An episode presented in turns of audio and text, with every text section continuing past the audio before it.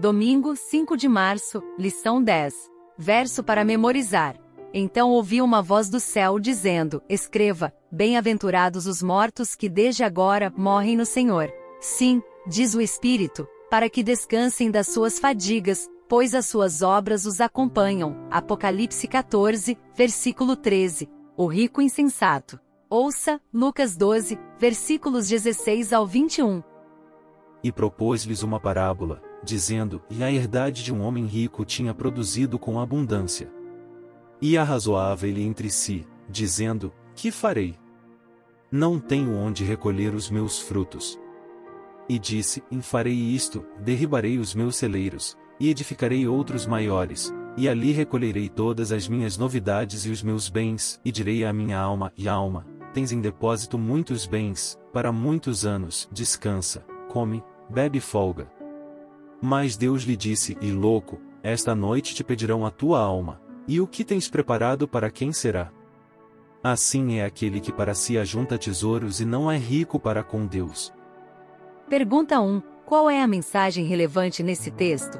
Que repreensão o Senhor fez ao insensato, e o que isso nos diz a respeito de como deve ser nossa atitude em relação ao que possuímos? Embora a mensagem seja mais ampla do que isso, pode-se argumentar que essa história fala sobre o que não fazer na aposentadoria. Portanto, se alguém está encerrando a carreira profissional para gastar seus recursos acumulados consigo mesmo, deve ter cuidado e levar a sério essa história. O problema não está em trabalhar, acumular bens e enriquecer. O problema é a atitude. As palavras descanse, coma, beba e aproveite a vida expressam o verdadeiro problema. No livro Parábolas de Jesus, lemos, abre aspas, a aspiração daquele homem não era mais elevada que a dos animais que perecem. Vivia como se não houvesse Deus, nem céu, nem vida futura, como se tudo o que possuía lhe pertencesse, e nada devesse a Deus nem aos homens. Fecha aspas. Se, tendo recebido as bênçãos de Deus, só pensamos em nós mesmos e ignoramos os outros e a causa de Deus, seguimos o exemplo do rico louco.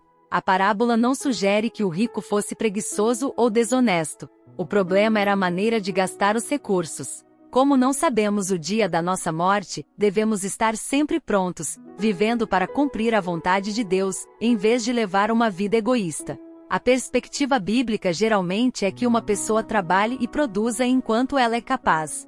Os autores dos livros de Daniel e Apocalipse estavam, muitos acreditam, na casa dos 80 anos quando completaram seu trabalho, numa época em que a expectativa de vida girava em torno de 50 anos. Ellen White publicou alguns de seus livros mais conhecidos e mais amados, como Desejado de Todas as Nações, após seus 70 anos.